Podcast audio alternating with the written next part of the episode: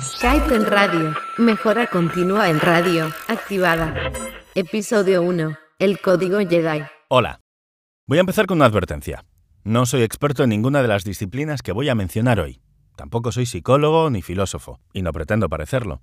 Solo soy alguien que lleva toda la vida dedicándose a la radio y que ha tenido tiempo de ir uniendo puntos y conectando ideas hasta dar con una narrativa y una metodología que funcionan para ayudar a profesionales de radio a mejorar en antena. Hoy voy a contarte cómo llegué a la idea de mejora continua aplicada a la radio. Y ya, ya lo sé, que tú lo que quieres es lo de Star Wars. Prometo que eso viene en tres minutos. Hace unos siete años dejé mi puesto de director de promoción de XFM y HitFM para montar mi propia empresa, VoiceUp. Pasé de los relojes de fórmula, test musicales y focus groups a lanzar una startup. No tenía ni idea de cómo se hacía eso. Afortunadamente lo hice con compañeros que al menos sabían cómo empezar.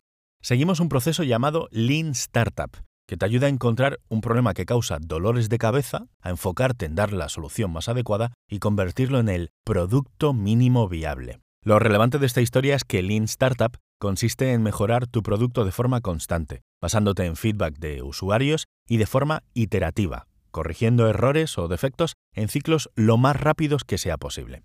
Hay un montón de disciplinas, metodologías o sistemas de trabajo basados en estas dos o tres ideas como Agile, Scrum, etc. En principio, todos ellos a años luz del mundo de la radio. O eso pensé, hasta que uno de mis socios empezó a hablarme de Design Studio o Design Thinking, otro proceso más. La idea es básicamente la misma, dar solución a problemas de forma iterativa, poniendo el feedback del usuario en el centro. Pero, ¿por qué me llamó la atención Design Thinking? Porque este sistema de trabajo tenía una aplicación evidente para tareas creativas. Los más familiarizados con él son los diseñadores, en concreto aquellos que trabajan en la intersección de diseño y software. Los diseñadores de interfaces de usuario, que tienen que tener presente no solo elementos visuales, sino también la experiencia de uso. Eso provocó un clic en mi cabeza. Nuestro trabajo en radio no es solo crear contenidos que suenen bien, sino que provoquen buenas experiencias en nuestros usuarios, los oyentes. Lo mejor del design thinking es que consiste prácticamente en jugar. Las sesiones suelen ser una serie de ejercicios en grupo, sin jerarquía alguna, y priorizando la cantidad de ideas compartidas sobre la calidad. Vamos, que fundamentalmente se trata de crear un ambiente propicio para la locura y, por tanto, la creatividad así que tenía que experimentar con ello. Para la primera vez, convencí a una radio comunitaria belga. Fui sincero, iban a ser conejillos de indias, pero aceptaron. Durante un fin de semana de team building en las Ardenas me dieron dos horas para una sesión. Probé a fusionar técnicas de AirCheck, recuerdas lo que es un AirCheck, ¿no? Evaluación de tu trabajo en antena. Pues eso, probé a fusionar técnicas de AirCheck eh, tradicionales usando sus grabaciones con Design Thinking para convertirlas en una sesión de autoevaluación colectiva. Funcionó. La inyección de energía y los descubrimientos que hicieron sobre sí mismos en antena todavía generaban conversación al día siguiente, incluso días después, según me contaron. Este experimento fue la base de lo que después he utilizado con emisoras más grandes, morning shows líderes a nivel nacional, emisoras musicales, radios públicas, incluso emisoras de noticias. Me sirvió no solo para ver que el sistema de trabajo podía funcionar en radio, también me di cuenta que necesitaba una forma de contar lo que fuese ágil, entretenida, fácil de digerir, hablar de design thinking no molaba. Necesitaba un marco atractivo para esas cuatro ideas que ya van repitiéndose unas cuantas veces. El proceso de mejora es continuo, requiere autodisciplina, tener foco es indispensable, el aprendizaje se produce de forma iterativa. Hmm, ¿a qué me suena esto? Me recuerda algo.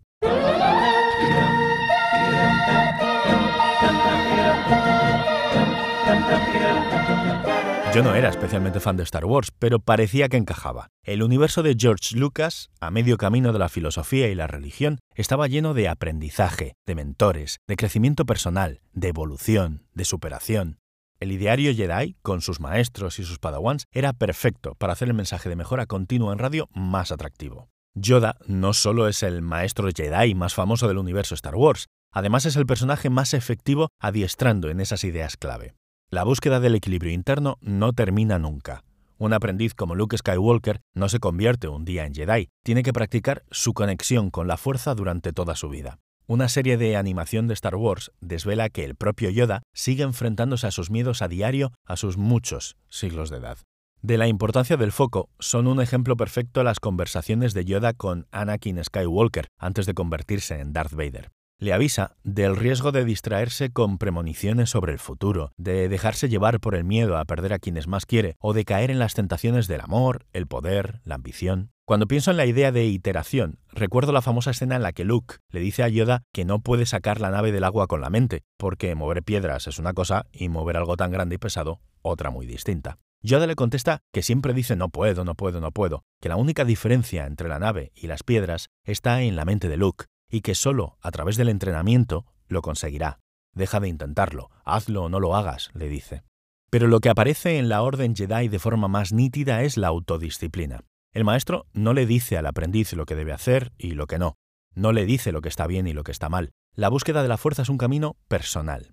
Yoda, Luke, Anakin, Obi-Wan, es decir, los Jedi, me sirven para introducir de forma más amena estas cuatro ideas, como esperaba, pero la idea de autodisciplina Jedi da para mucho más. El código Jedi gira en torno a la idea de la fuerza y su antítesis. El miedo es el camino al lado oscuro. El equilibrio en nuestro interior es necesario para que el miedo no se apodere de nuestras emociones y las descontrole convirtiendo el amor en celos, la añoranza en venganza, el deseo de ser útil en sed insaciable de poder, como le ocurre a Anakin en su transformación en Darth Vader. Un mantra Jedi dice emoción pero paz, ignorancia pero conocimiento, pasión pero serenidad, caos pero armonía, muerte pero la fuerza. Viene a decirnos que debemos explorar nuestras emociones, entenderlas, aceptarlas y encontrar la paz con ellas. Debemos aceptar que ignoramos cosas, solo admitiendo que hay cosas que no entendemos, que no coinciden con lo que creíamos saber, o que siempre tendremos algo nuevo que aprender o reaprender, podremos realmente adquirir conocimiento. Y aún así, en muchas ocasiones, por encima de todo eso estará la intuición. También nos dice que gran parte de lo que nos ocurre en la vida, muchas de nuestras experiencias, pensamientos, sensaciones, aunque parezcan desconectados, contradictorios e incluso conflictivos en nuestra cabeza, están a menudo conectados, y entender esa interconexión es importante para alcanzar el equilibrio interno. El código Jedi va aún más allá y nos da incluso una fórmula para la autodisciplina, sencilla pero, creo, muy acertada. Vence a tu arrogancia, vence a tu exceso de seguridad, vence a tu derrotismo, vence a tu testarudez. Me parece un muy buen comienzo en el camino hacia la mejora continua. Vamos, que me podría tirar horas, pero por ahora lo voy a dejar aquí. Y es que me reservo los conceptos de la fuerza y el lado oscuro para dedicarles un episodio entero, para el que por cierto estoy haciendo un esfuerzo y me estoy guardando todos los audios de Yoda. No sé si te has dado cuenta, pero no he pronunciado la palabra Kaizen ni una sola vez todavía. Y es simplemente porque te estoy contando mi recorrido hacia la mejora continua en radio de forma cronológica. No descubrí Kaizen hasta que me puse a buscar un paraguas, un nexo, para unificar mi trabajo evaluando contenidos de radio a través de análisis de datos con VoiceUp y el coaching de locutores y profesionales de antena. He hablado de Lean, Agile, Scrum, Design Thinking, todos estos procesos, disciplinas o sistemas de trabajo tienen en común una mentalidad, una forma de pensar, una casi filosofía común. Y Kaizen es anterior a todas ellas. Tras la Segunda Guerra Mundial, en un Japón empobrecido, había comunidades rurales que carecían de agua potable y de las más mínimas condiciones de higiene. Surgieron las funcionarias Kaizen, mujeres de esas comunidades que actuaban como agentes de mejora de vida, a través de entrevistas a los campesinos, averiguaron cuáles eran los problemas o carencias con un mayor impacto en la vida de esas comunidades. Crearon un plan de motivación individual para que los campesinos propusiesen y diseñasen, con una pequeña financiación del Estado, la solución que creyesen más adecuada. Como ya sabemos desde el episodio de introducción, Kaizen promueve el cambio para la mejora en las condiciones de vida. Trata de conseguir una mayor eficiencia en un contexto de recursos escasos. Hay que encontrar los problemas más básicos cuya solución tendrá un mayor impacto como mejora. Involucra al trabajador, al miembro de la comunidad de forma individual, para que sea aquel que sufre un problema el que encuentra la solución más adecuada, no una errónea dada desde fuera.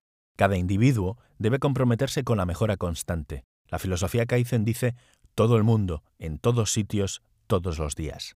No se trata solo de ser más eficiente o productivo, sino de alcanzar un mayor bienestar.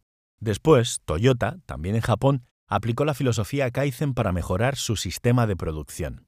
El famoso sistema Toyota implementado en sus fábricas aumentó su productividad, redujo la cantidad de materiales malgastados y mejoró la seguridad de los empleados gracias a los principios Kaizen, de las comunidades rurales japonesas a la industria automovilística nipona. Algunos expertos en el universo Star Wars dicen que George Lucas se inspiró en los samuráis japoneses al crear la Orden Jedi. Es posible. Pero voy a acabar con una casualidad que me parece muy curiosa. He dejado para el final uno de esos procesos utilizados por empresas y organizaciones actuales para la mejora de su eficiencia, por supuesto basado en Kaizen. Su nombre es Just Do It. ¿Te suena?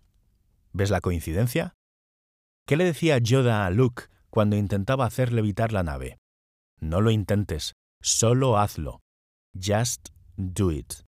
Pero hay más. Just do it, a nivel empresarial, es más comúnmente conocido por sus siglas, JDI. Dilas ahora en inglés. J-D-I. ¿Jedi?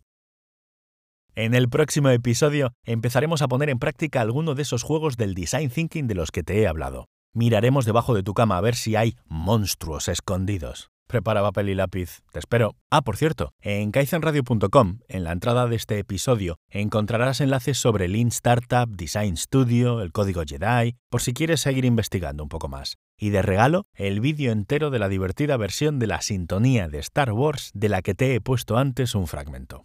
Hasta luego.